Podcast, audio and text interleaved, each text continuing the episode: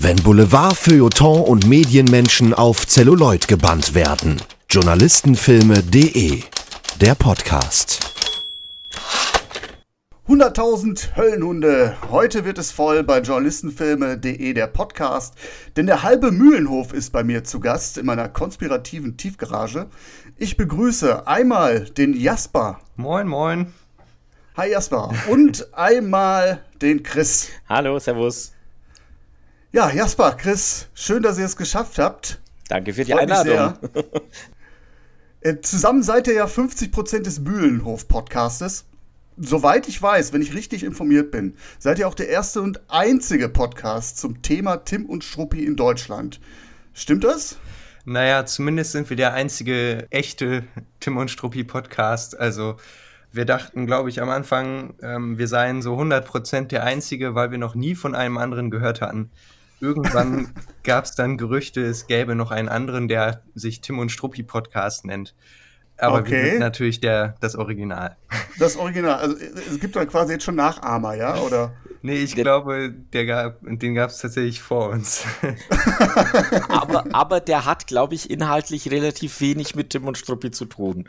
So war mein oh. Verständnis. Okay, das klingt jetzt sehr dubios. Also, ich kann, bei euch, ich kann auf jeden Fall äh, bestätigen, bei euch geht es um Tim und Struppi. Ausschließlich, ausschließlich. ausschließlich. genau. Sollte es unter meinen Hörerinnen und Hörern Fans geben, äh, die euch noch nicht kennen, Tim und Struppi-Fans, dann ist das jetzt an dieser Stelle die Möglichkeit, äh, diese Fans hier abzugreifen. Erzählt doch mal, was passiert bei euch im Mühlenhof? Ja, im Mühlenhof setzen wir uns einmal im Monat zusammen und diskutieren jeweils einen Tim und Struppi Band. Wir haben also neben der Pilotfolge dann angefangen mit dem allerersten Tim und Struppi Band ähm, im Reiche des Sowjets und im Lande des Sowjets und ähm, hangeln uns jetzt quasi von Folge zu Folge durch jeden einzelnen Tim und Struppi Band. Wir schauen uns an, was da drin passiert. Ähm, wir gehen natürlich kritisch auf, auf Inhalte und auf manchmal auch politische oder was andere Anspielungen betrifft ein. Wir überlegen uns, was ist denn der Panel, der uns am besten gefällt im Band. Wir unterhalten uns über Flüche, 100.000 Heulenhunde, so viel dazu. ähm, und und ähm, Natürlich gibt's auch bei uns ein richtig, richtig tolles Quiz, wo wir auch unseren äh, Quizmaster Holger verpflichtet haben, der uns jedes Mal mit spannenden zehn Fragen löchert. Ja, vielleicht an dieser Stelle mal kurz einen kurzen Gruß an den Holger, den Quizmaster und den Moritz. Das ist äh, der dritte äh, im, im, im Bunde bei euch. Genau, der An dieser Moritz. Stelle mal einmal beste Grüße an Mühlenhof. Und gute Besserung an Moritz. Moritz hat leider heute wegen einer Migräne absagen müssen. Also in diesem Sinne Grüße von diesem schönen Podcast an den Moritz auch. Definitiv, da schließe ich mich an. Eigentlich ist es ganz gut, dass er nicht dabei ist, weil dann können wir uns auch mal dann können wir uns mal profilieren. Er ist nämlich so der absolute. Er gewinnt jedes Mal das Quiz. ja, ja, aber Moment. okay, nicht jedes, jedes Mal. Er hat im Moment einen Vorsprung, aber äh, okay. noch, wir haben noch viele Bände. Ja, das stimmt. Ich glaube, ihr seid jetzt bei Band 4 angekommen. Also zu dem Zeitpunkt, wo wir den Podcast aufnehmen, sind vier Folgen oder fünf draußen? Genau, die Zigarren des Pharaos sind äh, genau. äh, Anfang Juni erschienen und in den nächsten Tagen kommt der blaue Lotus raus. Genau. Ja, also ich, ich, denke, wenn, wenn diese Folge hier erscheint, ähm, dann könnt ihr euch schon auf fünf, vielleicht sogar die sechste Folge schon freuen. Müssen wir mal sehen. Ich lehne mich also selten aus dem Fenster mit definitiven veröffentlichten Daten. Ja. Ja, aber ich habe keine zehn Fragen für euch vorbereitet. Also insofern ähm, ja, könnt ihr euch jetzt nicht keine, keine Kiss, Quizpunkte Ach, Das hier, ist echt schade. ja, bevor wir, bevor wir eigentlich in unser heutiges Thema richtig tief reinknien, vielleicht ähm, Tim, Tim, der Reporter, darum geht's. Tim ist Reporter. Was fasziniert euch denn so an den Comics von Tim und Struppi? Ja, also in erster Linie natürlich, also einfach der Zeichenstil und die Zeichnungen. Das ist ja die Linie Claire, das, ähm, gut, alle Französisch-Kenner können mich jetzt korrigieren, wenn ich das falsch ausspreche. Das klang ähm, ganz okay. Okay. also klare Linie. Ähm, das ist ja die, der Zeichenstil, der, der von Hergé in erster Linie entwickelt wurde. Und die meisten Zeichnungen sind eben mit recht vereinfachten Flächen und eben klar um, klaren Umrandungen. Aber auf der anderen Seite zeigt Hergé dann auch wieder so eine äh, Liebe zum Detail und zu wirklich technischen Details, wenn es dann um Autos, Flugzeuge, Uniformen etc. geht.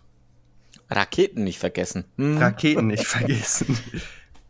Für mich ist ähm, neben dem, was Jasper schon gesagt hat, das ist natürlich alles ein Thema, mir gefallen vor allem die, die, die Geschichten, vor allem die späteren Geschichten, also ab dem Punkt, wo wir jetzt so circa sind, äh, mhm. wo dann auch alle, alle Charaktere eingeführt wurden, die, die man halt inzwischen richtig gehend liebt, vom Captain Haddock und Professor Beanline und wie sie alle heißen. Die Geschichten, die, die nicht, nicht so klassische Reporter Geschichten sind wie vielleicht am Anfang. Tim macht eine Reportage in Amerika, Tim äh, fliegt in den Kongo oder fährt in den Kongo mit dem Schiff, ähm, sondern es sind, es sind Abenteuer, die äh, man sonst nicht so einfach erlebt. Also meine Lieblingsbände sind an der Stelle äh, Reiseziel Mond und Schritte auf dem Mond. Äh, seit wann fliegen Reporter mal eben auf den Mond? äh, kommt relativ selten vor. Und, und diese, diese Geschichten sind echte Abenteuer. Und ähm, ich habe mich als Kind, fand ich diese Abenteuer super spannend. Und die Liebe ist bis heute geblieben im Endeffekt. Und wenn wir heute jetzt, das finde ich auch ganz toll, immer ähm, eine Folge aufnehmen und die einzelnen Bände nochmal im Detail angucken, ähm, dann entdecke ich jetzt mit fast 36 Jahren immer wieder Neues, äh, das mir früher nie aufgefallen ist. Und das ist super faszinierend. Ja, da kann ich eigentlich gleich äh, in, in die Sorgen gleich mitstoßen. Nur ganz kurz, ich glaube, hier an, an euren Aussagen ist schon klar geworden, was der Mühlenhof-Podcast so ausmacht. Also ihr habt wirklich, ähm, äh, wenn ihr die Bände besprecht, alles im Blick. Also wirklich vom vom äh, historischen Kontext, von, vom Stil her, was die Geschichte ausmacht, wie die Figuren zusammenkommen. Ihr habt das immer sehr, sehr charmant in so kleine Snippets aufgeteilt. Also es ist wirklich wie so kleine, kleine äh, Episodenformate im Podcast selbst, ne? Also so kleine Abschnitte. Ähm, ja, also äh, ich finde, ihr habt da echt einen, echt einen coolen Blick drauf, wie ihr das da macht. Dankeschön. Ähm, große, große Empfehlung auf jeden Fall. Und äh, äh ihr habt da bei mir auch einen Nerv getroffen, als ich den Podcast entdeckt habe, weil ich habe auch eine, ja, ich will jetzt nicht sagen eine Liebe zu Tim und Struppi, aber äh, es ist eine Kindheitserinnerung, ein Kindheitsding bei mir. Ich weiß nur, dass ich so mit vier, fünf, sechs das erste Mal so Hefte in der Hand gehabt habe, zum Leidwesen meiner Mutter. äh, ihr gehörten die Comics und sie musste dann erleben, wie ich dann äh, mit meiner Haifischschere für Linkshänder dann Figuren aus den Panels oh, rausgeschnitten habe, um dann eigene Comics zusammenzukriegen. das war wirklich Frevel. das ist ja witzig. Das ist echt ja, meine Mutter fand das damals nicht so witzig, aber ähm, ich sag mal, die, die, diese, diese Zerstörungswut hat da meine Sympathie zu Tim und Struppi nicht geschmälert. Und ähm, als sie meine Mutter dann irgendwann die zerfledderten Bände dann äh, neu angeschafft hat ähm, und ich dann nach zehn Verhandlungen, ich glaube, es waren ziemlich heftige Quengeleien dann doch nochmal in die Hand gekriegt habe, habe ich dann auch äh, mal mich mit den Geschichten wirklich beschäftigt und ähm, ja, übten eine ganz große Faszination auf mich aus. Gerade, was du jetzt gerade gesagt hast, Chris, diese Geschichten in ferne Länder, also jeder Band hat irgendwie so seine, seine, seine eigene Reise. Und vielleicht, vielleicht hat Tim mich auch in meinem Berufswunsch so ein bisschen unterstützt, zumindest unbewusst. Darüber können wir ja gleich nochmal vielleicht ein bisschen sprechen. äh, heute nehme ich die Hefte auch mal hin und wieder noch ganz gerne in die Hand. Der Blick ist natürlich ein anderer heute. Ne? Also wenn ich jetzt überlege, mit Grundschulalter so ungefähr. Und jetzt, da war mir natürlich nicht bewusst, dass diese Bildchen, die ich damit mit, mit äh, großer Freude betrachte, äh, so den Zeitgeist ihrer Entstehung atmen. Und ähm, Vielleicht so, um was Unangenehme ähm, vorwegzunehmen, weil ich denke, du hast ja gerade auch gesagt, Chris, so die ersten Bände, das sind die, wo Tim wirklich noch als Reporter auftritt und ich glaube, da kommen wir nicht drum herum, drum zu sprechen. Ähm, das Frühwerk Hergés, das ist der Schöpfer der Comics, wurde schon äh, äh also für, für, die Verwendung von rassistischen äh, Stereotypen kritisiert, mhm. oder? Ja. Mhm. Ja, wir haben uns in den ersten Bänden damit beschäftigt. Also ähm, gerade die ersten drei Bände, Tim im Lande des Sowjets, Tim im Kongo und dann eigentlich auch Tim in Amerika. Ähm, da, da gibt's, da gibt's an, an sehr vielen Stellen einfach äh, ja sehr viele, sehr viele rassistische Einflüsse. Ähm, gerade bei Tim im Kongo, da werden die, die, die Schwarzen an der Stelle deutlich verdummt äh, dargestellt. Mhm. Und ähm, das zieht sich ein bisschen durch, ändert sich aber in der Tat relativ schnell dann. Ähm, bei, in der letzten Folge, bei den Zigaretten, Zigarren des Pharao äh, und dann auch beim Blauen Lotus vor allem, stellen wir fest, dass Hergé plötzlich auf alle Herkünfte äh, äh, irgendwie, irgendwie äh, mit einem gewissen Seitenhieb haut. Also er lässt da nichts aus. Es ist aber nicht mehr rassistisch, sondern es, es sind einfach so paar Seitenhiebe, die die es heute an allen Stellen auch gibt. Und, und die gehen dann tatsächlich in jede Richtung. Also ich glaube, da hat sich äh, sein, sein Stil, seine Art Geschichten zu erzählen deutlich verändert. Und mhm. aus meiner Sicht, und ich glaube, das spricht auch für die anderen zum Positiven. Man könnte auch sagen, also eigentlich hat ähm, sich das ja in die Richtung entwickelt, dass er am Ende oder also so ab der Mitte seines Werkes quasi auch eine gewisse Faszination für andere Kulturen entwickelt hat. Ähm, so auch wie, wie, du ja sagtest, äh, Zigarren des Pharaos, ähm, der blaue Lotus. Da, oder, nimm, ja, oder nimm auch den Sonnentempel. Ich, ich gucke genau, mir gerade den, also den da, Einband aus mit den Inkas. Da geht, er, da geht er enorm auch auf die Details dieser anderen Kulturen eben ein. Was er vorher, ja. also in Tim im Kongo, da ist das nur ähm, da nimmt er eben nur die Stereotypen, die er eben so ähm, irgendwo aufgeschnappt hat oder wie auch immer und wiederholt die eben. Das ist äh, mhm. auch eine enorme Verwandlung, die dann in, die man in seinen Comics dann auch sieht. Und ich glaube auch, der, der Anfang-Einfluss, gerade in den ersten Bänden, der kam auch wirklich ähm, äh, von seiner Herkunft. Da kommen wir wieder auf das Reporter-Thema. Hergé war ja, war ja angestellt beim Le Petit Vingtième, beziehungsweise beim, beim äh, Vingtième Siècle. Und Le Petit Vingtième war die Jugendausgabe dieser Zeitung. Und die war schon extrem konservativ. Ähm, ja. Und der Chefredakteur von, von, von dieser Zeitung hat da auch sehr viel Einfluss in die Richtung ausgeübt. Und ähm, da war, da in, in dem Zeitraum ist ja dann tatsächlich, äh, sind die ersten Abenteuer von Tim und Struppi entstanden und diesen Einfluss, den, den liest man halt heute noch daraus. Wenn ich, wenn ich das so richtig verstanden habe, dann waren ja die ersten Bände auch, also die sind ja auch in der Zeitung erschienen als Comic-Strips, Richtig. Ne? also von, von Ausgabe zu Ausgabe. Das waren ja auch schon Auftragsarbeiten, wo die Zeitung auch ähm, bewusst antikommunistische Propaganda ja, verbreiten wollte, oder? Ja, also das könnte man so sagen. Man könnte, ähm, das war eben auch sein, ähm, der ähm, Herausgeber dieser, dieser Zeitung, der eben äh, auch bewusst für Tim im Kongo mit dem Wunsch äh, zu Hergé gekommen ist, er solle doch mal ein Comic über den Kongo schreiben, um eben in dieser damals ja belgischen Kolonie zu zeigen, was für eine tolle Arbeit eben die, die Kolonisten da tun. Und eigentlich war es einer der, der schlimmsten äh, Kolonialisierungen in der, in der Geschichte der Menschheit, ne? Also was die Belgier ja. da angestellt haben. Ja, äh, das ist schon echt heftig. Jasper, du hast gerade das Thema Kolonialisierung angesprochen. Ähm, gerade in Tim Kongo gibt es ein, ein Panel, wo Tim mal eben den Schulunterricht übernimmt für die, für die äh, kongolesischen ja. Kinder, zumindest in der Originalausgabe. Äh, sagt Tim da, liebe Kinder, ich werde euch heute etwas über das Land erzählen, aus dem ich komme, Belgien. Also da fand, da fand wirklich eine Verbelgisierung an der Stelle statt. Ähm, und im, im, heutigen Band ist es eine Rechenaufgabe, 2 plus 2. Also das, das, da wurde schon einiges geändert, aber ja. trotz, trotz alledem ist der Band heute nicht ohne und ich verstehe die Diskussionen um diesen Band, also besonders um diesen Band. Auf der anderen Seite ist, ist es auch was Zeitgeschichtliches und, und mhm. deshalb finde ich es gut, dass es ihn weiter gibt. Ähm, man muss ihn aber mit entsprechender Vorsicht genießen an der Stelle. Ja. Äh, ist der kommentiert mittlerweile, der Band, oder wie, wie, wie ist der hältlich? Nee, leider nicht. Also das würde ich mir eigentlich wünschen, dass man eben dann den nur noch mit einem entsprechenden ähm, Kommentar rausbringt, der mhm. den ja das Thema ja so ein bisschen differenziert. Ja, auch wenn man bedenkt, dass diese Reihe ja jetzt vielleicht auch von vielen jungen, jüngeren Leuten äh, wie mir eben gelesen wird oder noch jünger, wo man dann eben manchmal auch ähm, noch, wo einem noch gar nicht so bewusst ist, was das eigentlich für eine, für eine Bedeutung hat. Ähm, aber leider nein, also wird nicht mit einem Kommentar veröffentlicht. Was man an der Stelle aber auf jeden Fall empfehlen kann, und das gilt nicht nur für Tim im Kongo, sondern für alle Bände, ist ein, ein sehr schönes Begleitbuch ähm, von, vom Carlsen Verlag herausgegeben auf den Struppi von Michael Farr oder Michael Farr, ähm, wo tatsächlich jeder Band kommentiert wird und ähm, auch ein bisschen die, die Hintergründe aufnimmt. Und an der Stelle gibt's auch wirklich zu Tim Kongo sind circa äh, ja, acht Seiten, wo, wo darauf eingegangen wird, auf den Band, auf den Inhalt. Ist auf jeden Fall sehr empfehlenswert und als Begleitlektüre auf jeden Fall eine gute Sache.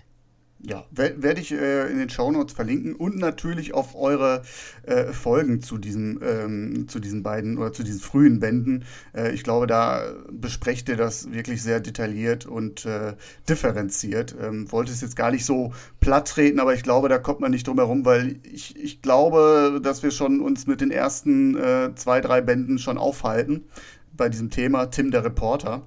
Weil es ja. da am offensichtlichen ist, dass der Tim da ein Reporter überhaupt ist. Ich finde, in vielen äh, Büchern wird das gar nicht so klar. Tats tatsächlich kann man festhalten, ab dem Band so in etwa Zigarren des Pharaos, eigentlich mehr noch die blauen Lotus, habe ich euch richtig verstanden? Gibt es dann größere Differenziertheiten in der Darstellung anderer Kulturen? Ja. Ob Hergé dann der reine Humanist ist, ich glaube, das ist dann auch wirklich eine Streitfrage unter Tintinologen, oder? Natürlich. Was, was man ihm aber immer lassen muss, er war seiner Zeit an ganz vielen Stellen weit voraus. Ähm, das muss ich einfach noch einwerfen, weil mhm. ich das richtig toll finde. Die beiden Bände Reiseziel Mond und Schritte auf dem Mond, also wo Tim und Struppi mit Professor Bienlein und Captain Haddock ähm, auf den Mond fliegen, erschien 1950, 19 ja. Jahre vor der ersten Mondlandung.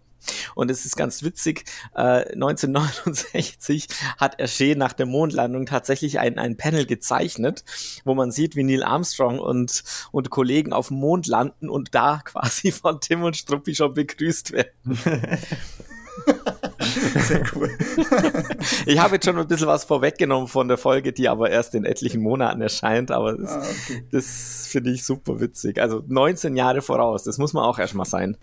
Ja, also vielleicht um, um, um diesen Eindruck, also ich will ihn ja jetzt gar nicht vom Sockel stoßen. Es gibt ja auch ähm, äh, nachher, ähm, oh, wie heißen die beiden Länder? Syldawien und Budurien, Budurien, ja. Budurien, die ja quasi so ein bisschen ähm, ja, äh, den, den, den Faschismus auch aufs Korn nehmen. Ne? Da sind ja auch Bezüge drin zum Stalinismus, auch, auch äh, man kann durchaus das Dritte Reich in, diesem, äh, in diesen Ländern sehen, die auch ganz klar dann ja, äh, kritisiert werden. Mhm.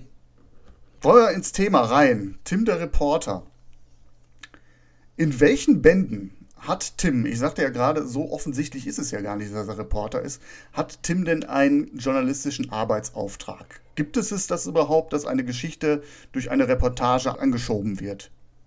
Ja, also ich meine, das gibt es schon, ähm, aber wie Chris, glaube ich, vorhin auch schon sagte, das ist auch in nur in den wirklich allerfrühesten Comics so, dass er wirklich konkret so eine Reportage macht und irgendwas herausfinden will, das vor allem ja in Band 0, wie er heute heißt, im Lande der Sowjets, reist er ja nach Russland quasi, um da, naja, so quasi aufzudecken, was wirklich hinter dem Kommunismus steckt. Ähm, mhm.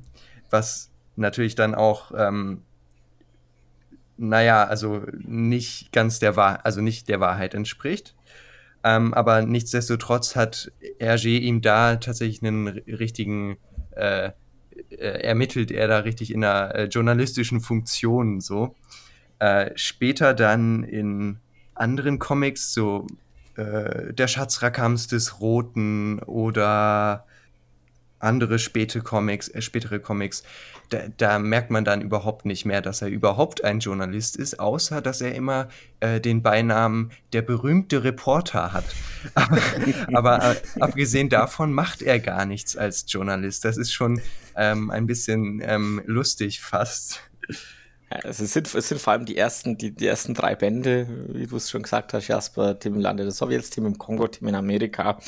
Äh, da ist ein gewisser journalistischer Auftrag vorhanden, wobei selbst bei Tim in Amerika ist es schon nicht mehr so ganz konkret, weil da geht Tim nach Amerika, um äh, der Unterwelt, ja. genau, Verbrecher zu jagen, der Unterwelt einen Schrecken einzujagen ich bin gerade im Überlegen, wo, wo ein, ein, ein gewisser journalistischer Einsatz mit drin ist. Ich denke da zum Beispiel an den geheimnisvollen Stern. Da geht es um eine Expedition zu einem äh, Meteoriten, der, der eingeschlagen ist.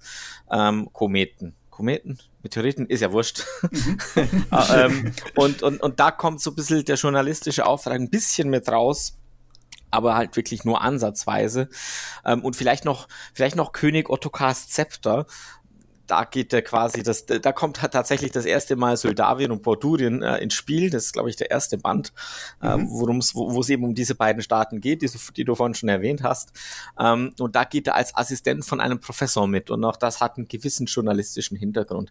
Aber auch hier ah, okay. nur nur ansatzweise tatsächlich. Aber man sieht keine, keine Szene, wo es einen Auftrag gibt oder Nein. wo Tim in seiner Stammredaktion ist und dann Nein. ist dann der Chefredakteur Nein. und sagt, Tim, jetzt äh, berichte doch mal bitte darüber. Nein, das, das gibt es nicht. Gibt ne? es nicht. Das ist ähm, schon sehr kurios.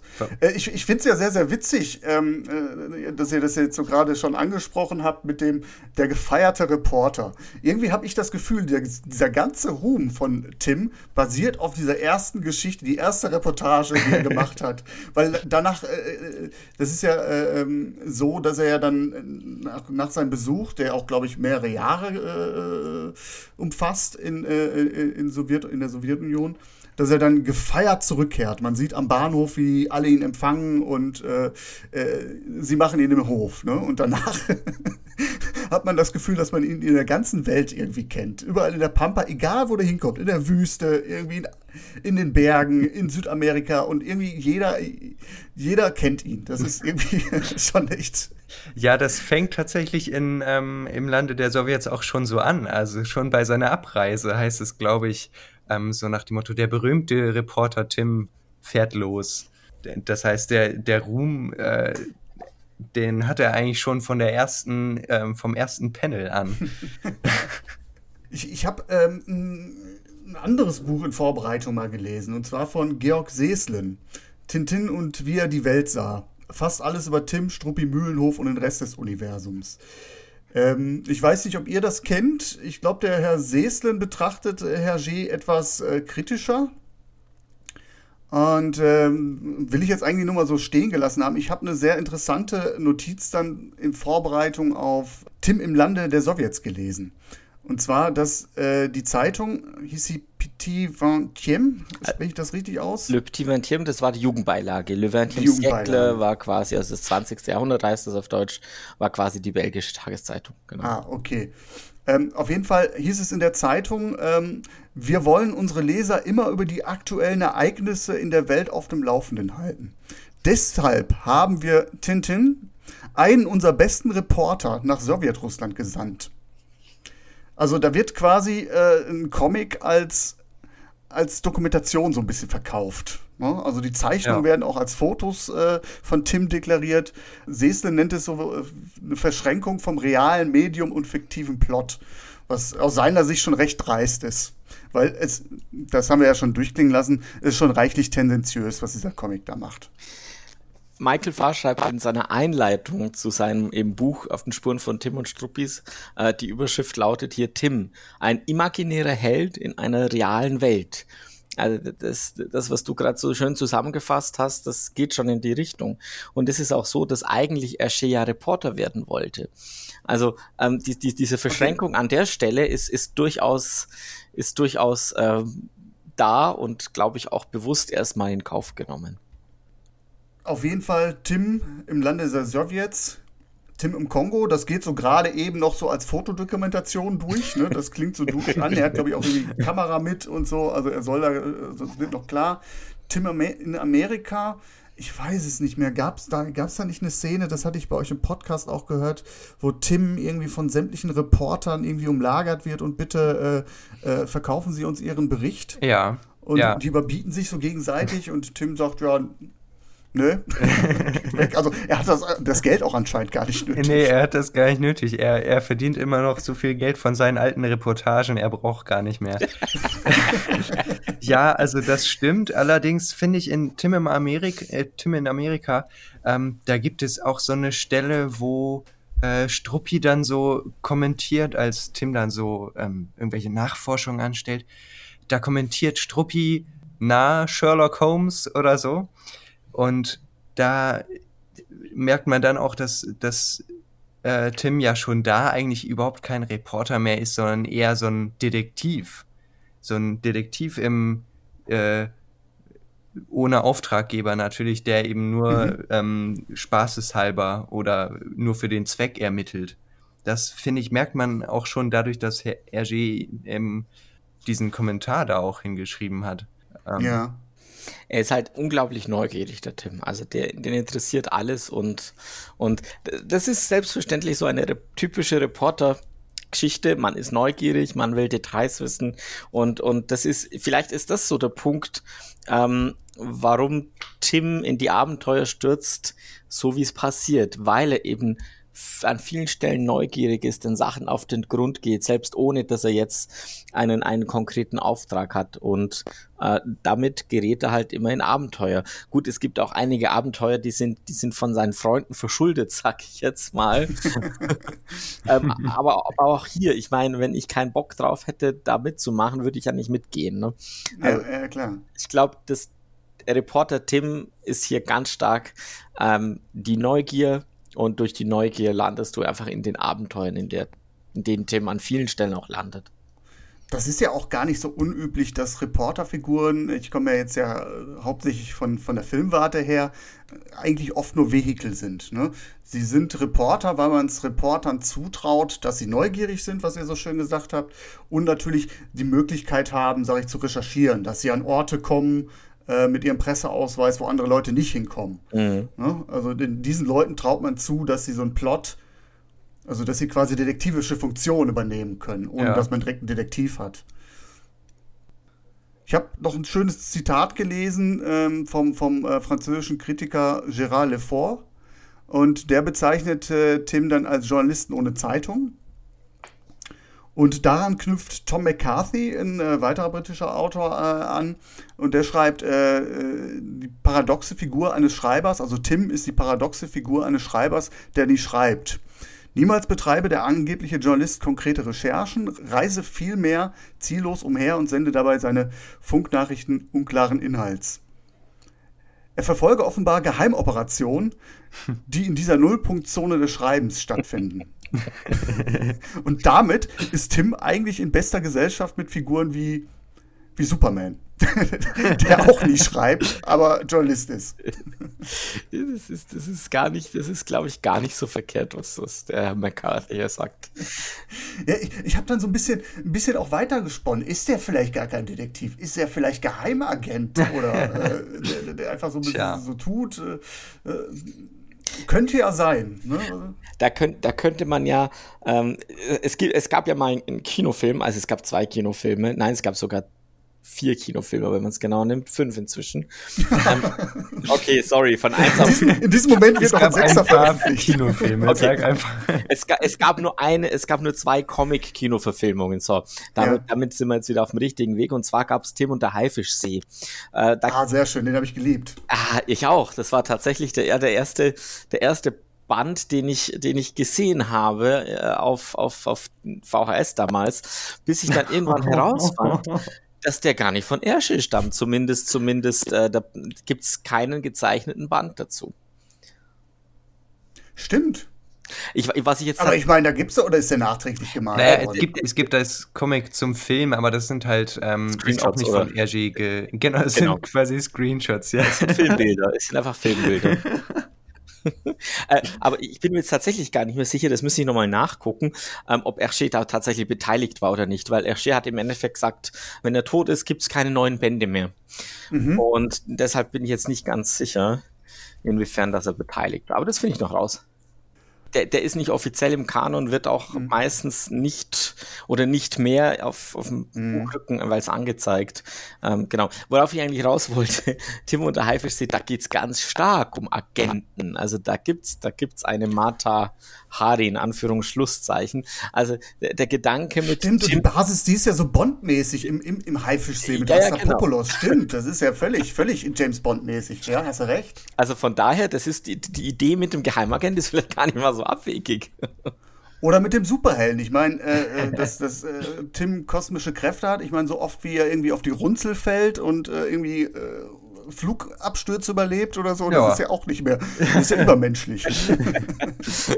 Aber um mal, um mal zum, ähm, zum journalistischen, zu Momenten zurückzukommen, wo er so ähm, eine tatsächliche journalistische Funktion ähm, verfolgt. Bei, bei den Recherchen jetzt in Vorbereitung für den Podcast. Ähm, heute bin ich auch auf einen, einen Moment gestoßen in äh, im Tim im Reiche des Schwarzen Goldes. Und mhm. das fängt gleich damit an. Also gut, die, die Schulzes fahren durch die Gegend und tanken ihr Autos, Auto und dann explodiert das irgendwie. Und ähm, Tim hört eben davon, dass eben an der, der Benzin plötzlich ganz explosiv ist. Und dann sagt er sich, okay, der Sache will ich nachgehen. Und ähm, geht dann eben zu dem Direktor von so einer Firma, die heißt, glaube ich, Speedall oder so. Und ähm, spricht mit dem Direktor der Firma. Also erstens ähm, ist er offenbar eben berühmt genug, dass dieser Direktor ihn einfach spontan mal empfängt. Und zweitens hat das dann plötzlich nach einer langen Zeit, finde ich, wieder so ein bisschen journalistischen Charakter. Mhm. Weil er eben einfach, also er sagt nicht ausdrücklich, dass er eine ähm, Reportage draus machen will, aber zumindest möchte er einer Sache im öffentlichen Interesse eben nachgehen. Ja, das ist ja eigentlich das, was er ja gerade schon gesagt hat. Er ist halt ein grundneugieriger Typ, ne? Und er weiß auch, wie man solchen Sachen auf den Grund gehen kann. Und tut es dann auch. Schreibt aber nicht drüber. Genau. auch kein Stammbüro und nix. Also. ja, vielleicht ist auch einfach nur ein, ein, ein, Freiberufler, der ausgesorgt hat, der von Tantiemen lebt und sich halt irgendwie so das, den Luxus einer, einer Schreibblockade äh, leistet, die sein ganzes Leben lang andauert. ich, ja. ich glaube ich glaub auch hier, das liegt ein bisschen an, de, an, an dieser Entwicklung. Am Anfang hat Hergé das quasi für Le Petit Ventium gemacht und, ja. und wie du schon vorhin schon gesagt hast, die Comicstrips war die Fotoreportage. Ähm, und, und, und damit hat quasi Tim den indirekten Auftrag für das reale Magazin was zu machen. Also diese, diese Mischung imaginärer Held, reale Welt, reale Zeitung, äh, die, die war natürlich am Anfang noch da. Das heißt, man kann da durchaus mhm. journalistische Arbeit sehen. Aber später gab es dann ein eigenes Magazin für Tintin. Und, und, und da fällt das quasi ein bisschen weg und ähm, hat sich dann halt einfach so entwickelt, wie es dann später war. Ich finde es nämlich, ich finde es auch ganz witzig. Also ist, das, das dreht sich irgendwann sogar so weit um. Äh, ich ich denke da gerade an die Schwarze Insel, äh, die letzten Panels, wo, wo Tim mit, mit seinem neuen Freund, dem, ich weiß gar nicht, was, was ist es für ein Tier? Ein Gorilla, glaube ich, genau. Äh, zurückkommt von der Schwarzen Insel und ihn alle um ein Interview bitten. Also da, gibt, da ist immer andersrum. Ja, ja, eigentlich ist er eher selbst berühmt und gibt eben Interviews, anstatt genau. dass er. ja, er hat eigentlich, er ist, er ist Influencer irgendwie. Ne? genau. In der Tat. Gibt, gibt, es, gibt es irgendwie noch äh, äh andere Szenen, wo die Presse äh, auftaucht? Ähm, äh, sagt es, er wird interviewt. Gibt es noch weitere solche, solche Szenen, die so ja. ein bisschen zeigen, was, was, wie, ja. wie Hergé so die Presse wahrgenommen hat? Ja, also solche Szenen gibt es recht häufig. Also auch in, ich weiß jetzt nicht, welcher ist das, ähm, das Geheimnis der Einhorn, wo dann ähm, auch dann so ein, so ein Journalist auf, auf die Einhorn kommt und dann, äh, als sie im Hafen liegt und dann ähm, schiebt aber ähm, Kapitän Haddock dann äh, Professor Bienlein vor, damit der ihm, also Professor Bienlein redet ja immer ein bisschen wirr und ähm, verwirrt den Reporter dann mehr. Und daraus macht sich Kapitän Haddock dann einen Spaß. Also da taucht tatsächlich dann auch wieder ein Journalist auf, der äh, ein, ein Interview machen möchte. Und dann gibt's ja auch äh, gerade in den früheren Comics, auch wenn ähm, Tim da eigentlich nicht so wirklich als Reporter unterwegs ist, gibt es nicht nur einmal diese Szene, wo ihm irgendwie Geld geboten wird für eine Reportage, sondern die gibt es, glaube ich, zwei, dreimal. Ja, aber er steigt da nicht wirklich drauf ein, ne? Nein. Ist, äh, also wie gesagt, er muss echt, echt dick Patte auf. Ich meine, wer im Schloss äh, äh, wohnt und äh, sich solche Reisen ohne Rechercheauftrag leisten kann, der hat es wahrscheinlich echt nicht nötig. Ich habe ich hab noch eine Szene im Hinterkopf irgendwie. Ähm, ist das bei ähm, Ich glaube mit der mit der mit der Sängerin äh, Bianca Castafiore ist das Juwelen der Sängerin, wo, ich, wo sie den Mühlenhof besucht. Ich dachte, ja. ich, ich wollte gerade ich wollte gerade was zu dem Band sagen. Also ja, vermutlich meinst du genau das. Aber bitte go ahead. Ja, nee, äh, gerne, gerne. Äh, dann dann äh, sage ich, ob ich ob ich da auch dran gedacht habe, ob es jetzt äh, telepathische Übertragung war. genau. Äh, die, die Juwelen der Sängerin ist interessanterweise ein Band, wo es abgesehen von von den vielen anderen äh, Ver Verwirrungen und Irrungen äh, sehr allgemein sehr journalistisch zu und her geht. Also wir haben wir haben da äh, die die von der Paris Flash von der Zeitung und dann noch der Tempo di Roma und dann ah, kommen auch noch äh, TV TV Leute für eine Aufnahme. Interessant dabei ist, es geht nie um Tim, es geht immer um Bianca Castafiore und ein bisschen um Kapitän Haddock. Aber Tim ist da tatsächlich nicht im Fokus der Presse.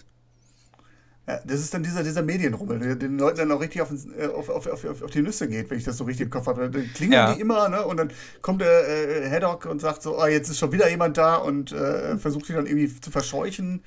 Äh, also äh, meistens sind Reporter, wenn, wenn sie nicht Tim heißen, Nervensägen. Ist mir so immer, immer. Ja, ja eindeutig.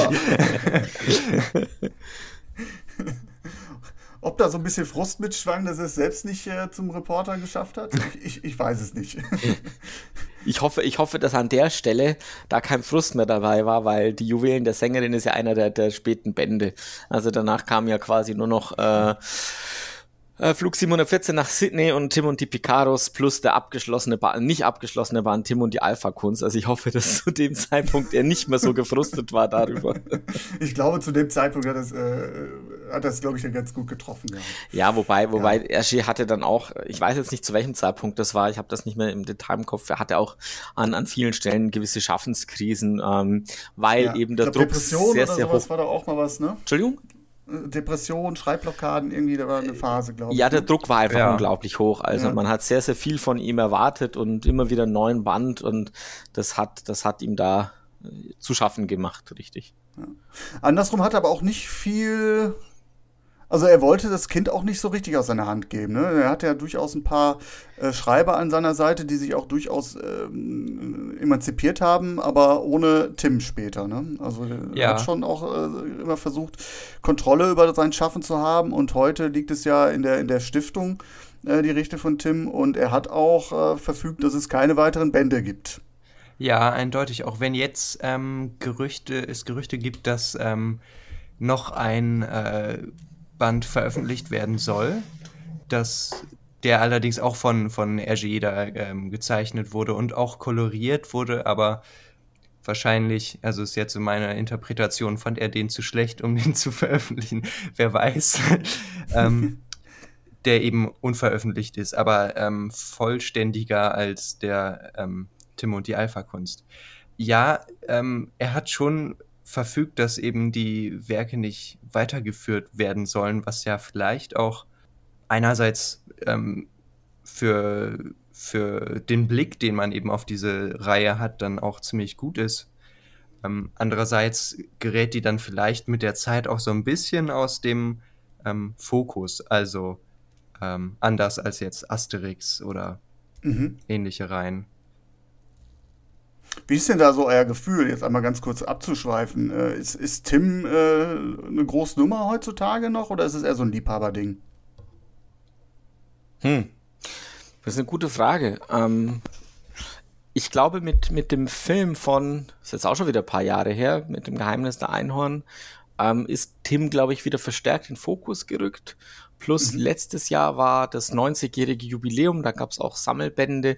Also ich denke, Tim ist weiterhin beliebt. Wenn du in eine Buchhandlung gehst, die auch Comics verkauft, sind da neben Asterix und äh, was Spiro. du so alles sonst noch hast, Spiel und Fantasio, genau, äh, findest du findest du immer noch irgendwelche Tim und Struppi Alben. Ja. Äh, und, genau und auch Gaston ist immer wieder da. Der ist zwar nicht von ihm, aber das ist auch so einer, der in den Buchhandlungen immer aufliegt. Also von daher vergessen ist er nicht und er, er, ist und bleibt irgendwo auch äh, sehr zeitlos. Allein von der, äh, sagen wir mal, finanziellen Seite ist es so, jetzt wird, glaube ich, wieder irgendein ähm, Computerspiel geplant und angeblich soll es ja auch äh, noch einen Kinofilm geben. Ich glaube, ist es nicht so, dass Tim und Struppi quasi schon die Sache schon gelaufen ist. Dazu, dazu passt, also, also wir hatten ja gerade gesagt, Tim wird überall auf der Welt erkannt. Ich war Anfang des Jahres, äh, äh, als es noch möglich war, äh, in Asien unterwegs und unter anderem in Kambodscha, Siam Reap, also da äh, die Stadt bei Angkor Wat. Und da habe ich ein Café gefunden oder ein Restaurant, das äh, komplett mit Tim und Struppi äh, Devotionalien ausgekleidet war. Ich glaube, das, fällt mir jetzt gerade so auf. Selbst, cool. selbst, in Kambodscha kennt man Tim und Struppi. die, Bände, die Bände sind auch in sehr viele Sprachen über, übersetzt ja. worden. Lustigerweise auch in Schweizerdeutsch. Das glaubt man auch fast nicht. Echt? Ich, das hat ja, bin, ja, ja, es gibt so nicht, Asterix Mundartmäßig, oder?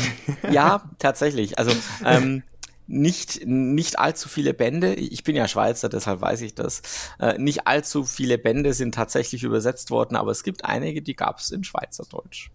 Gut, äh, Ruhrpottart oder äh, äh, Berliner wie bei Asterix Mundart, das, das es noch nicht.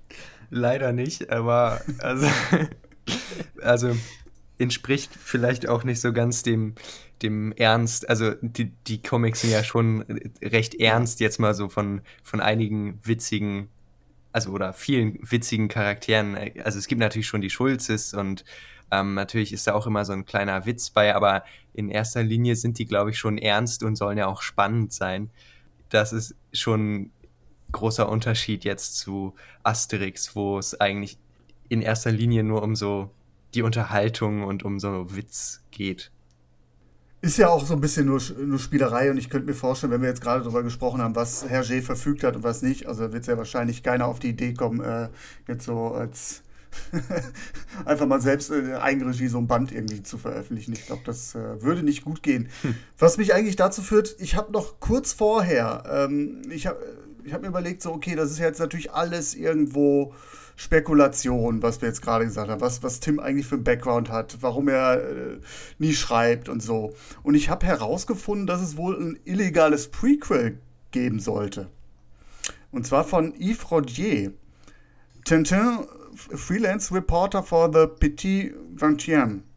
Und darin, es soll wirklich auch nur ein sechs, sechsseitiges äh, Ding sein, soll äh, erklärt werden, wie Tim zum Journalisten wurde. Habe ich jetzt ganz kurz vorher noch irgendwie äh, äh gelesen, sagt euch aber nichts. Nee.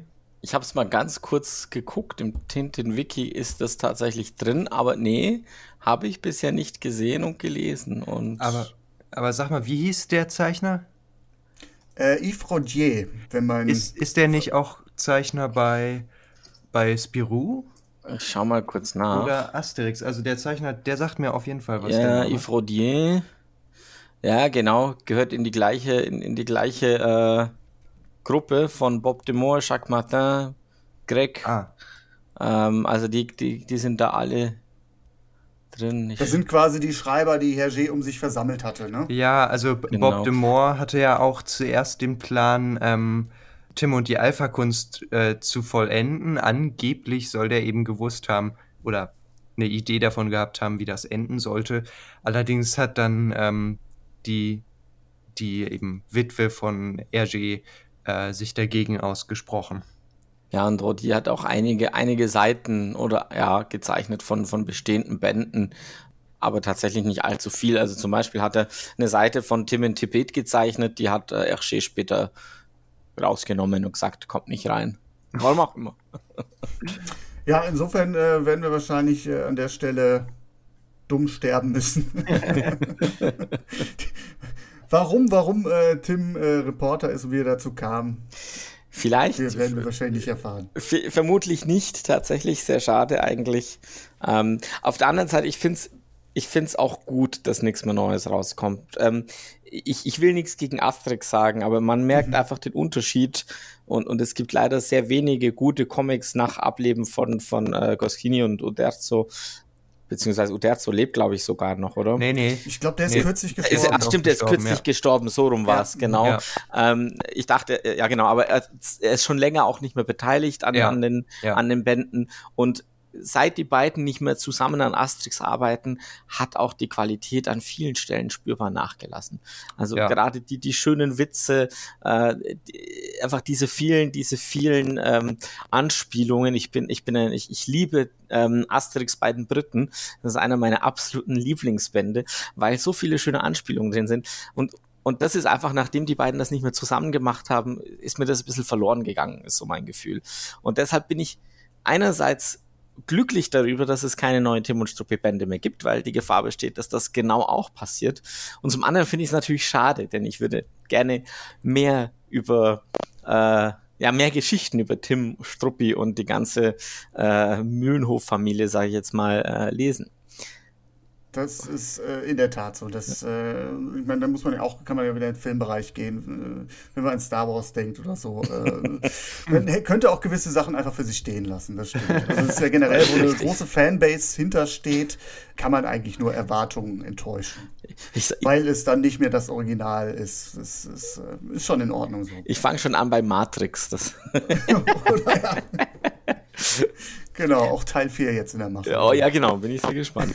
Ich kann übrigens noch das Thema mit Tim und der Haifischsee nachliefern. Ähm, wurde nicht von Hergé geschrieben, sondern von Greg, eben auch relativ bekannt und auch einer der Zeichner. Ähm, Hergé hat aber das Projekt beaufsichtigt. Also er war da durchaus involviert, kommt aber nicht von ihm. Im Sinne von einem Merchandising zum Film war das sicherlich, ne? Also die, die Geschichte selber wurde halt von, ja, vermutlich.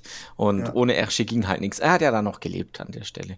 Ja, sehr schön. Ich habe mir noch eine Frage notiert, aber die habt ihr auch gerade sehr, sehr schön schon beantwortet. Sind die Comics vielleicht selbst journalistisch, wenn wir äh, uns überlegen, dass Herr J ja auch durchaus ein Fable für Reporter hatte, weil er selbst auch äh, gerne Foto Fotoreporter gewesen wäre. Ihr habt aber an einer Stelle, ich glaube, das war von dir, Christis Zitat, äh, er ist eine fiktive Figur in einer realen, realen Welt. Welt. Ja, genau. Und das trifft es ja eigentlich, ne?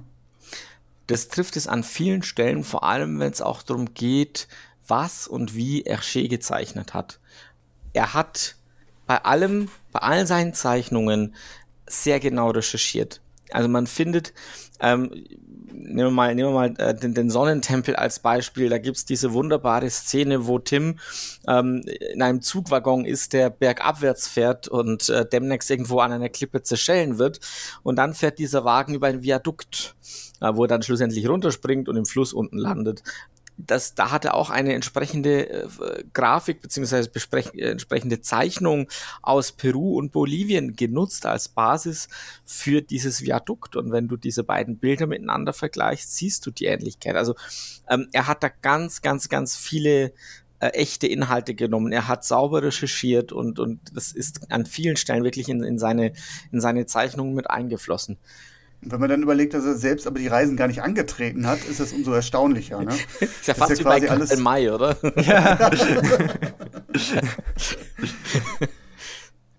Tim, der Reporter, überall bekannt, aber es gibt nichts von ihm zu lesen. Auch das muss er erstmal schaffen als Journalist.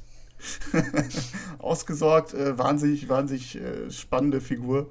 Äh, hat mir wahnsinnig viel Spaß gemacht, mit euch darüber zu quatschen, Chris Jasper. Ja, uns auch. Danke wieder. Definitiv. Also, für die Einladung. Hab, hab, habt ihr noch äh, was zu, äh, was, was, wo, wo, wo ihr mich jetzt mit der Nase nochmal draufstoßen wollt zum äh, Thema Reporter in den, in den Bänden? Muss ich mir ein Band jetzt nochmal angucken? Ich glaube, die Sängerin, äh, die Juwelen der Sängerin werde ich mir auf jeden Fall nochmal durchlesen. Ja, also ähm, die Juwelen der Sängerin sind ähm, wenn man so drüber nachdenkt, wirklich der Band, wo es am, am meisten Journalisten gibt, wo dann tatsächlich auch die Horden an Journalisten da so in, auf Schloss Mühlenhof da äh, einmarschieren. Von daher, das ist, glaube ich, wirklich äh, der richtige Comic für dich. Ja, da werde ich da nochmal reingucken. Vielleicht kann man ja da nochmal irgendwie äh, äh euch nochmal zu Rate ziehen, wenn ich mir den Comic da durchgelesen habe. Würde mich auf jeden Fall sehr, sehr freuen. Wir hatten, wir hatten da tatsächlich auch das Gefühl, dass die Juwelen der Sängerin der, hätte auch ein perfekter Abschluss der Serie sein können, weil da nochmal alles, alles kommt, was es gibt. Also alle, gefühlt fast alle Personen kommen vor. Es ist kein, es ist keine echte Abenteuergeschichte. Es passiert an und für sich nicht viel und passiert doch sehr viel. Also äh, das ist ein super Band, um einfach nochmal das Gefühl von Tim und Struppi abzuholen, auch wenn es später noch weitere Bände gab. Euer Lieblingscomic zum Abschluss? Ja, äh, naja, eigentlich auch schon die Juwelen der Sängerin. Oder eben der Schatz Rakams des Roten und der geheimnisvolle Stern, die zwei. Ähm, oh ja, die, ich glaube, die muss ich mir jetzt als nächstes irgendwie doch nochmal besorgen. Da habe ich richtig Lust drauf. Bei mir Reiseziel Mond, Schritte auf dem Mond, na, äh, auch Fortsetzungsbände, wie schon gesagt. Das sind einfach auch, weil viel Technik vorkommt, weil es ins All geht. Äh, wunderschöne Bände. Ja, und ich freue mich schon auf eure Episoden dazu. Also, liebe Hörerinnen, liebe Hörer, auf jeden Fall äh, Mühlenhof Podcast äh, abonnieren. Lohnt sich auf jeden Fall, wenn man ein Fable hat für Tim und Struppi. Also, ich glaube, äh, es ist der einzige Podcast zu Tim und Struppi. Zumindest im deutschsprachigen Raum. Im, Im, deutschsprachigen Raum auf jeden Fall. Auf jeden Fall das definitive, äh, der definitive Podcast. Äh, super Jungs, äh, die die Comics sehr, sehr, sehr, sehr schön, ja, liebevoll auseinandernehmen. Ähm, kann ich sehr, sehr empfehlen. Vielen Dank für diesen tollen Werbeblock und nochmal vielen, vielen Dank für die Einladung. Es hat uns viel Spaß gemacht. Das freut mich, das freut mich. Und ihr, liebe Hörerinnen, liebe Hörer, äh, wenn euch diese Folge gefallen hat, dann freue ich mich natürlich über ein, äh, ein, ein Abo oder eine äh, Bewertung bei iTunes, ähm, Soundcloud, äh, wie sie nicht alle heißen. Ich verlinke es alles irgendwie unten in den Show Notes nochmal, wo ihr uns findet, wenn ihr uns nicht schon gefunden habt. Ist ja so ein bisschen Meta immer. Ne? Also die Leute hören einen und dann soll man die nochmal irgendwie dahin lotsen, wo man zu finden ist. In diesem Sinne, mit diesem wirren Abschluss entlasse ich euch und euch natürlich auch Chris Jasper. Vielen Dank euch nochmal. Bis Dankeschön. dahin. Bis Tschüss. Danke. Tschüss. Besucht journalistenfilme.de auch auf Facebook und auf Twitter.